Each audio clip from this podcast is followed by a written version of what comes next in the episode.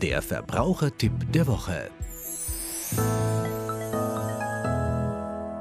Die Regierung hat in der Tat dazu beraten, ist aber zum Schluss gekommen, nein, die Termine sind fix, der geschützte Markt soll enden.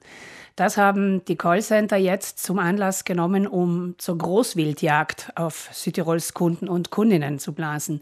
Bei uns häufen sich derzeit die Anrufe von sehr verunsicherten Menschen, die dauernd angerufen werden und man erzählt ihnen wirklich das Blaue vom Himmel.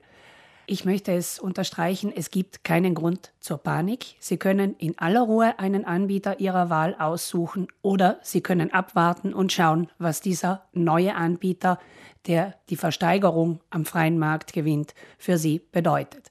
Lassen Sie sich am Telefon keinen Bären aufbinden. Wir haben auch gehört von Anrufen, wo man von zu korrigierenden Fehlern spricht oder wo sich Personen als der eigene Anbieter ausgeben.